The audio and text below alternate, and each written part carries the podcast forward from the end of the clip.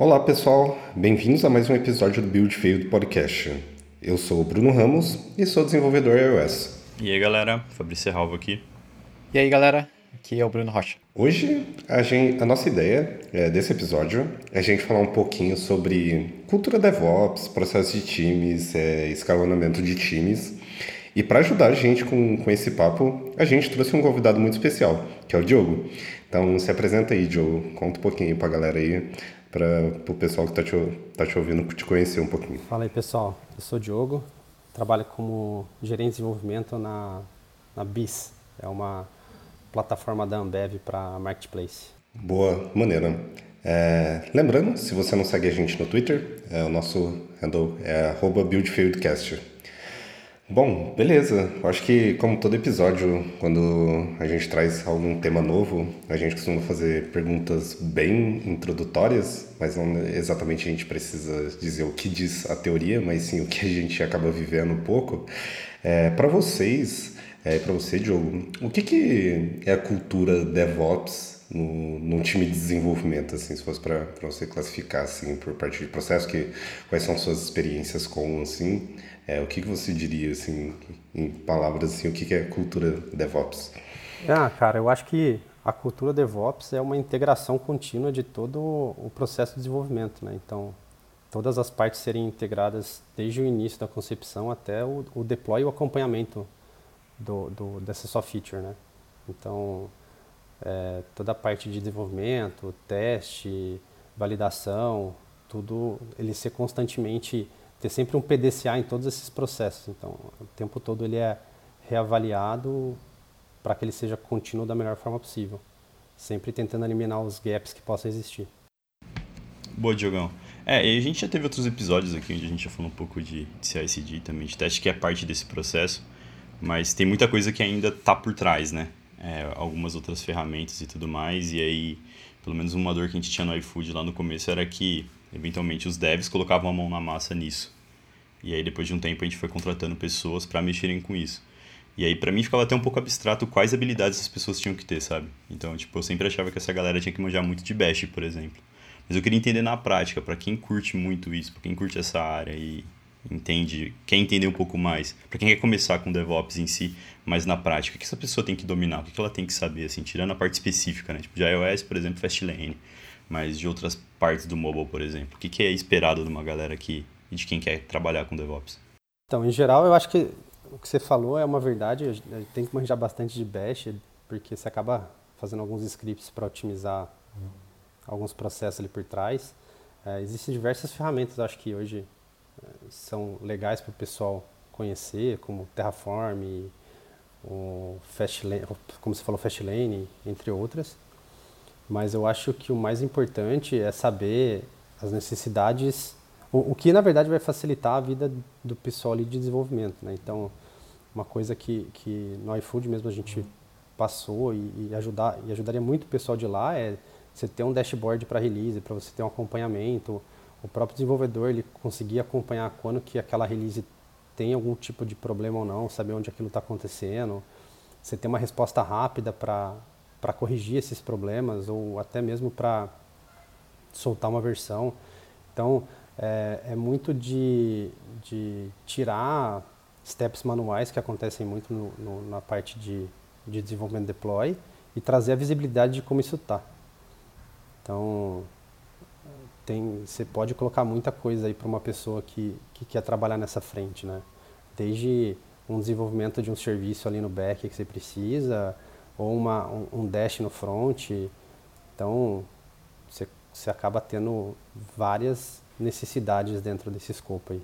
É, ali no, no final das contas, então, o cara acaba sendo um full stack DevOps. ali no, nesse caso. É, eu imagino que isso faz sentido porque é, no momento que você, que você mesmo acabou comentando, putz, vamos fazer acompanhamento de como está é, adoção ali de, de uma release ali que foi lançada, putz, eventualmente a pessoa vai ter que fazer alguma integração ali, consumindo algum serviço que até o próprio provedor ali, a loja, no nosso caso ali a App Store, tipo, fazer consulta nesse serviço para receber essas informações e eventualmente criar ali algum dashboardzinho, alguma coisa que, que recebe esses caras e passa. É, mas interessante. É, isso faz bastante sentido. Acho que também essas partes mais por trás da build são uma daquelas coisas que a gente olha e fala, poxa, como é que eu vivia sem isso? Aqui, aqui no Spotify é um exemplo de lugar que existe track de release. Então a gente tem um dashboard que mostra tudo. Qual é o step do processo, se a branch já foi cortada, qual é essa branch, se tem algum crash nas betas que foram lançados que tem que arrumar. Eu pensava, poxa, isso, isso facilita tanto a minha vida. Eu não sei como que eu fazia isso antes. E acho que não só pra, pra galera de dev, né, o Rocha? Também pessoas de produto, eventualmente. Acho que a galera que está envolvida com o desenvolvimento do produto em si tem ter acesso a isso acaba dando uma visibilidade legal, né? Tipo, não é algo só que, que ajuda ali, é o pessoal que está mais fazendo feature no dia a dia. Eu acho que isso engloba até nível gerencial, para ter um acompanhamento mais alto nível de como estão suas versões, como é que estão os ratings. Você consegue acompanhar e, e, e ter o tracking de muita coisa com isso. Até comentar, um, quando eu estava na iFood, um, uma empresa que eu usava muito como benchmark, é o Shopify. Eles têm vários blogs é, relatando como é o processo deles nessa parte de, de releases, dashboards, acompanhamento. E, cara, é, é o que o Rocha falou.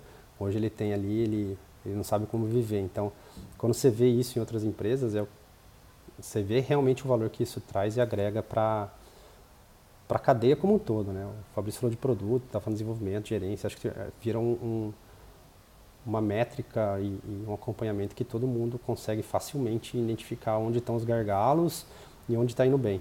Então, é, é, muito importante ter isso. É, boa. Sobre isso que, que a gente acabou falando, sobre empresas que são maior escala, então que tem ali suas, suas métricas ali é, em um único ponto de acesso para diferentes times, então gerência, product managers, é, os próprios engenheiros e engenheiras em si. Mas eu queria dar um, um passo um pouco atrás isso, puxando mais para o nosso contexto de iOS para a gente conseguir focar mais um pouco. É, para você, Diogo, assim, quando que você acha que é importante é, a empresa e o projeto em si começar a se preocupar em ter uma área que cuida especificamente dessa parte de DevOps, automatizações, é, que vai facilitar ali fazer a integração de todo o trabalho de, de, outros, de outras pessoas que são desenvolvedoras, porque durante muito tempo, é, pegando um pouquinho do contexto do iFood, eu me lembro que as pessoas que eram desenvolvedoras iOS, elas ficavam bastante responsáveis ali por puxar bastante essa parte, parte de automatização, sentir as dores ali do dia a dia, acabava é, colocando alguma solução ali mais, mais, trivial ali na maioria das vezes para ajudar o time como um todo, mas é, quando você acha assim que, que é maneira assim começar a pensar em ter pessoas é, profissionais assim especialistas nessa parte de, de automatizações, enfim, para em um no momento que o time está crescendo assim. Tá. Eu, eu acho que muito vem com maturidade do produto e e também o, o, quanto você quer escalar o que você tem, né? Eu acho que o iFood funcionou muito bem por muito tempo usando a ferramenta que tinha, que era o Bitrise, que é uma ferramenta extremamente simples e todo mundo ali conseguia mexer. E até um certo momento que as coisas começaram a ficar a escalar um pouco, né? Foi quando a gente teve o crescimento do iFood, os nossos tempos de build já estavam começando a, a ficar um pouco fora do padrão. Então, a partir do momento que você vê alguns sinais, eu acho que é hora de investir. Então, é muito de escalabilidade do seu produto, o quanto que você quer levar, o quanto de a, a real necessidade de quantidade de deploy você vai ter. Então, você vai ter que ter um tempo de resposta mais rápido para suas builds.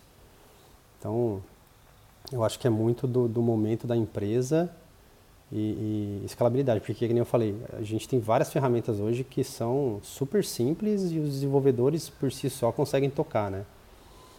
mas é, elas sempre vão ter um, um, gargalo ou outro. Então, na hora de resolver esses gargalos, você precisa ter um pouco de pessoa ali focada naquilo lá para poder fazer a coisa funcionar. Então, eu acho que esse que seria mais o momento. Mas, independente disso, eu acho que a, essa, quando a gente fala de cultura DevOps, eu acho que isso tem que fazer parte de todo mundo. E, como era no iFood, todos os desenvolvedores praticamente sabiam o que estava acontecendo lá no time de DevOps. Então, é, não só sabiam, como eles eram pessoas que também faziam muitas, muitas coisas.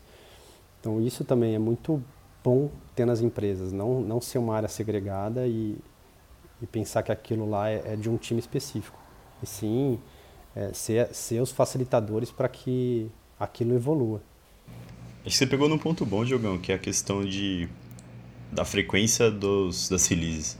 Trabalhei num projeto que a gente fazia release a cada 4, 5 meses. Então, a gente quase não, praticamente não. A gente até tinha, acho que uma questão de um fast lane, acho que talvez pela, uh, pela trivialidade, né? É um negócio que agiliza muito, mas a gente não tinha toda uma estrutura, sabe, para o envio das builds e tudo mais, e enfim, muito pela necessidade. Um time pequeno, as releases elas eram bem espaçadas, então praticamente a gente não tinha hotfix, né? a gente tinha um processo longo ali de teste antes de, de fazer a, a release, a, lançar a versão na loja. Então acho que é, um, é, uma métrica muito boa. Quantas vezes eu faço release, por exemplo, no mês, no ano, no semestre, enfim. Acho que é bacana pensar nisso. Eu ia comentar também que a gente teve um episódio um tempo atrás sobre arquiteturas, em que a gente falou que quando você tem um time pequeno ou um time único, meio que todo mundo consegue saber um pouquinho de tudo que está acontecendo. Mas quando você começa a dividir isso em múltiplos times, Aí você precisa deixar as equipes mais independentes e você não individualmente não consegue mais saber tudo que está acontecendo ali. Então faz muito sentido para mim também. Quanto mais você evolui suas equipes, mais importante essa parte de DevOps começa a ficar. Bom, beleza. É, a gente comentou bastante aí sobre é, a parte um pouco de time, assim, qualquer momento ali talvez da gente é, ter pessoas cuidando dessa parte de DevOps e é, o quão importante ali também das pessoas do time ali saberem desse contexto e eu queria um pouco que a gente conversasse de como que seria a evolução de maturidade, vamos se dizer, quando a gente fala, putz, DevOps, DevOps. Quando a gente fala DevOps, a galera normalmente pensa ali no CI ali que vai fazer build, teste e distribuir na loja. Mas eu acho que, que é bem maior que isso. Então, como o Diogo acabou comentando, ele, putz, como que é toda a parte de uma integração ali de um time, da, da parte de desenvolvimento de uma funcionalidade, até como ela é entregue, né? E aí eu queria que a gente talvez puxasse é, como que equipes de desenvolvimento que, que são pequenas hoje, tem lá seus dois, três devs ali no, numa startup e, vai começar ali a escalar, quais são os pontos assim que que a gente considera que são passos para uma evolução muito contínua dessa parte. Então, putz, como que ele deve começar? Como que, o que, que ele deve começar a se preocupar? Como, quando o time, sei lá, já está com 30 pessoas desenvolvedoras, putz, o que, que ele poderia começar a olhar para para ajudar na, toda essa parte de contexto e como que ele conseguiria evoluir essa parte do projeto iOS dele, assim. Então a gente envolve ali toda a parte de, putz, talvez um, um code review, às vezes é, tasks ali mesmo que estão com automatizações, caso ele tenha alguma ação no PR, ele atualiza alguma task, se alguma coisa do tipo. Para vocês, assim, o que, que vocês acham que, que é uma evolução boa de uma estrutura de projeto em questão de automatização, DevOps? É, integração de times e etc. Ali. É, então, para para times pequenos existem várias práticas que você pode começar a fazer ali para automatizar algumas partes do processo. Quando a gente fala de iOS, por exemplo, você pode fazer todas as configurações que você faria normalmente no manualmente você pode fazer regras no Fastlane onde você vai otimizar é, esse processo e depois você pode colocar isso facilmente no CI. É, na parte de, você comentou de PR, Cara, tem, tem várias ferramentas interessantes que podem auxiliar e ajudar a organização disso, como você ter no código os code owners, né, que são as pessoas que você indicaria inicialmente para acompanhar aquele PR, que são as pessoas que mais têm um contexto. É, o próprio Danger, que, que é uma ferramenta que automatiza muita coisa e tem vários, por assim dizer, plugins que você pode conectar ali para garantir que você está respeitando regras é um exemplo de uma coisa que a gente tinha no iFood que era interessante em, em questão de tracking. Toda vez que você abria um PR, você tinha que ter o, o, o ticket da tarefa associado. Então você tinha um tracking muito fácil de, a, qual, de qual PR que estava tratando qual ticket. Então você conseguia ter o contexto geral daquele PR dentro de um ticket, onde você tinha toda a estrutura do que o produto estava querendo, do que desenvolvimento estava fazendo o que era necessário para teste. Então, existem coisas simples que ali mesmo dentro do escopo do desenvolvedor é fácil colocar e, e ajuda no dia a dia, né? Então é, é, são pequenos exemplos de coisa que a gente pode pode ter que que ajuda muito. É, e além dessa parte, é, de da, da, da, pessoa colocar ali no CI para começar a validação de builds e testes, no momento ali do PR ele ter algum tipo de validação ali de, de um linter ali, no caso do Danger também olhando para essas regras. É, por parte, uma das partes também que, que é extremamente interessante que a gente falou também é, no nosso EP de, de Continuous Integration e Continuous de, é, Delivery ali, Deployment, é, essa parte de entrega.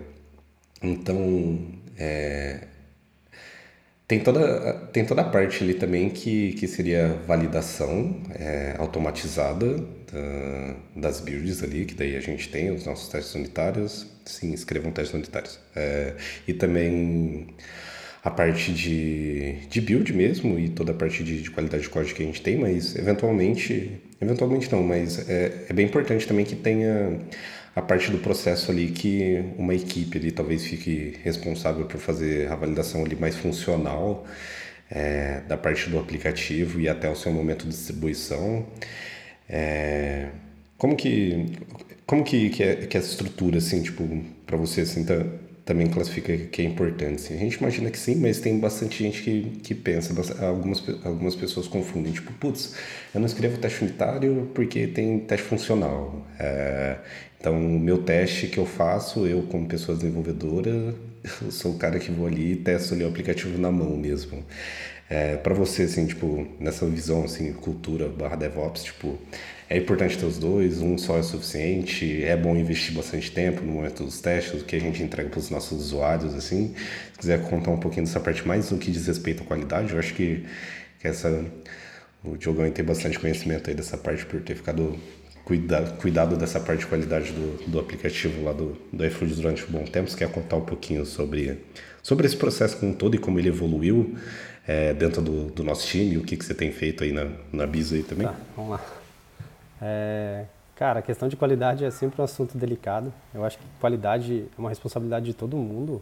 É o que você falou desde o desenvolvedor fazendo os testes unitários, teste de componente, enfim.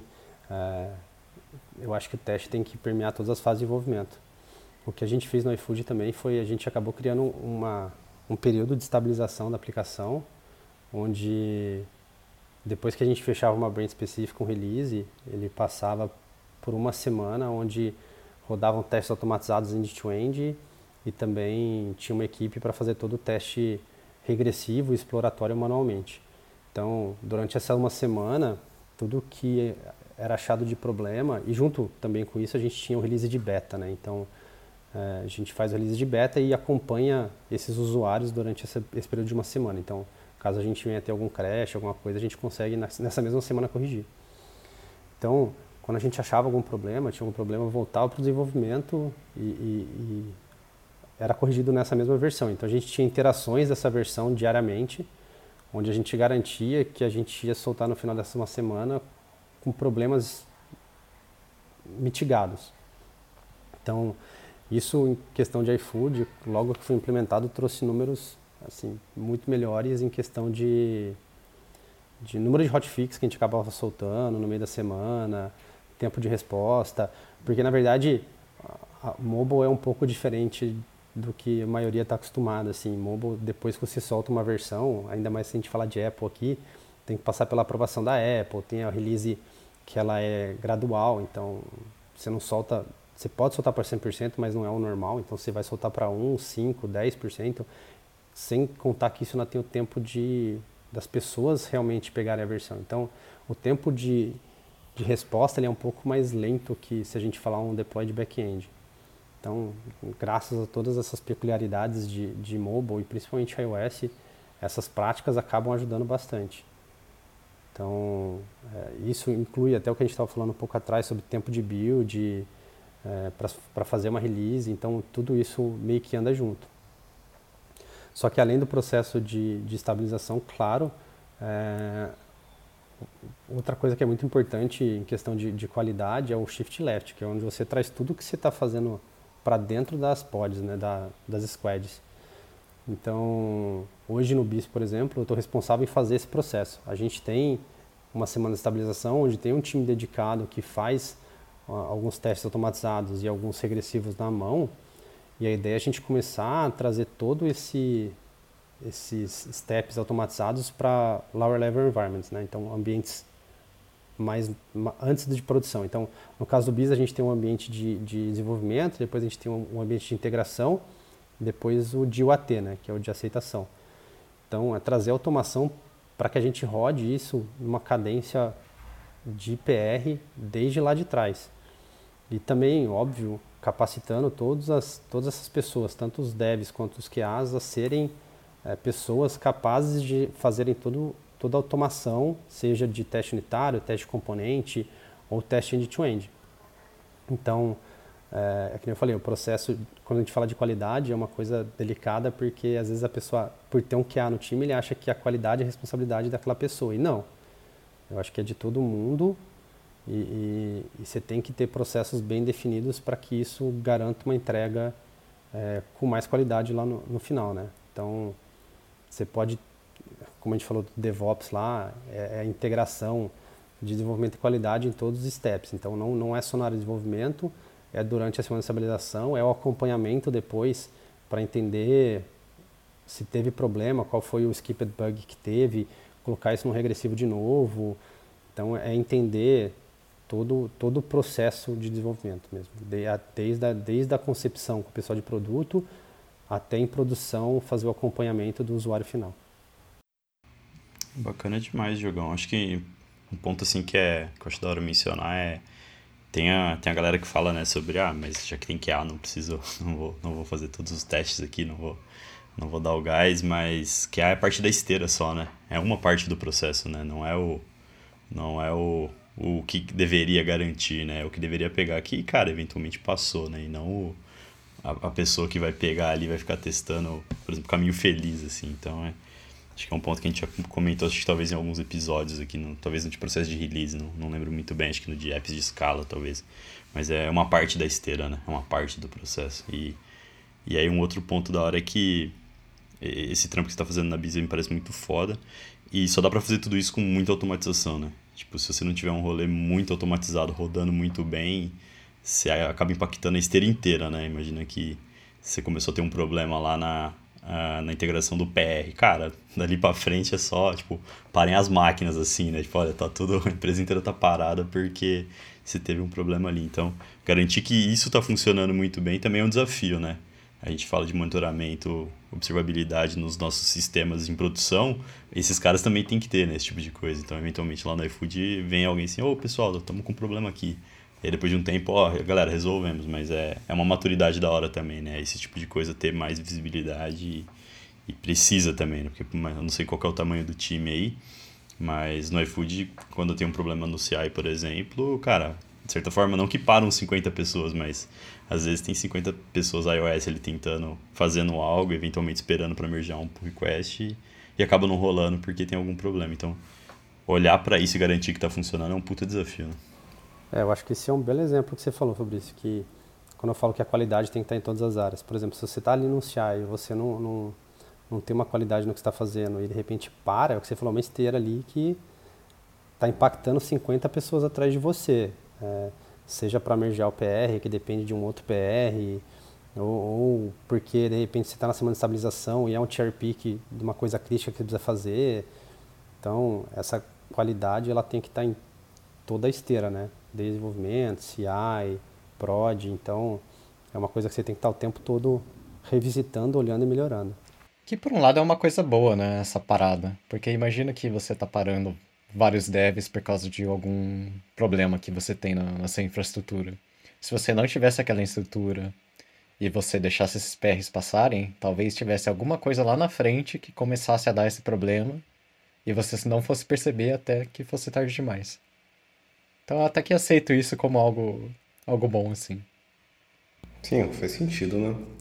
E, bom, e depois de toda essa parte que a gente acabou comentando e chegamos na parte de qualidade e parte de distribuição, eu acho que daí a gente acabou voltando é, para o mesmo step que foi o que a gente comentou no, episódio, no começo do episódio, que era o acompanhamento das métricas em si a partir do momento que, que o aplicativo chega nas mãos do usuário. Então, acho que a gente acabou detalhando aqui várias partes do processo que a gente acha importante, que a gente acha que faz bastante sentido quando a gente fala, putz, cultura DevOps, time de DevOps, é, equipes responsáveis. Então, desde o momento ali que que a gente tá tem uma esteira ali, que nem a gente acabou comentando, de parte de desenvolvimento, envolvendo pessoas rodando seus testes suas máquinas, colocando isso para rodar no CI no momento que ela abre um pull request, que tem toda uma automatização ali para fazer validação de regras e qualidade de código. E no momento da parte que a gente testa realmente de forma mais exploratória e funcional ali dentro do nosso aplicativo, a gente entrega esses caras. Acho que, que, que foi bem legal, assim. Ah, quer falar geral, dá para falar sobre alguns está falando de métricas, algumas coisas de métricas que, até visibilidade de processo, que é interessante é, é, acompanhar. Eu acho que isso é muito de DevOps, que é esse negócio de PDCA e o tempo todo você está reanalisando o que você fez, tentar entender o problema e resolver. Mas, tá. é, até falando um pouco, Bruno, você falou sobre métricas, uma coisa muito interessante nessa cultura de DevOps é você ter um acompanhamento de métricas para entender como as coisas estão rodando né, nessa esteira. Então, é, até definir claramente responsabilidades e, e, métricas que você quer acompanhar. Um exemplo disso é cycle time, lead time, quanto tempo você acaba demorando para, é, desde que você recebe uma, uma feature, quanto tempo ele leva até o, o deploy, ou quanto tempo ele demora o desenvolvimento. É, isso são métricas bem importantes para você entender a velocidade do seu time, a qualidade que está entregando. É, existem algumas outras coisas que também trazem visibilidade para esse processo, que é, por exemplo, a matriz RACE, que, que você acaba definindo quem, dentro de um processo específico, quem são as pessoas responsáveis, quem são as pessoas que devem ser consultadas, quem deve ser informado e quem é o, o aprovador, né, o accountable. Então, existem diversas coisas que você pode fazer nesse processo para melhorar, né? E aí, questão de métricas, você tem, cara, métricas para analisar o tempo médio de detecção de um problema, quanto tempo você demora para achar esse problema, quanto tempo você demora para corrigir esse problema. É, junto com isso, você pode fazer RCAs, né, que é causa de é, root cause analysis, né, para entender da onde o problema veio e por que ele apareceu. Junto com post-mortem, tem um monte de processo que você acaba é, revisitando o seu processo como um todo em todas as em todos os steps, né? Então isso é uma coisa também extremamente importante no mundo de DevOps. Você o tempo todo ali acompanhar e, e, realmente entender aonde estão os gaps e tentar resolver. Então isso você faz diversos tipos de análise e existem algumas ferramentas para isso. Hoje aqui no BIS a gente usa basicamente o Gira como fonte de verdade então, tudo que a gente acaba fazendo no Gira, depois a gente tem um acompanhamento para entender o que, que eu falei, o cycle time, o lead time. É, quando a gente tem em prod um problema, por exemplo, isso é aberto um ticket de suporte. Então, a gente consegue, a partir daquilo, fazer o RCA para entender por que aquilo aconteceu. E aí a gente faz um post-mortem para documentar e, e ter certeza que aquilo não vai acontecer de novo. Então, existem diversas maneiras de você acompanhar e garantir que que o processo em si está rodando como deve, né? E se não tiver como deve, é onde você deve melhorar. Bom, galera, a gente vai fechar hoje por aqui. Muito obrigado, Diogo, pela sua participação. E, como sempre, se você ainda não segue a gente no Twitter, segue a gente lá no arroba para poder participar e acompanhar a gente. Valeu, pessoal. Até a próxima. Valeu, pessoal. Valeu aí, Diogo. galera. Inputs valiosos aí, Diogão. Valeu. Galera, obrigado aí por, pelo convite e sucesso para todo mundo aí.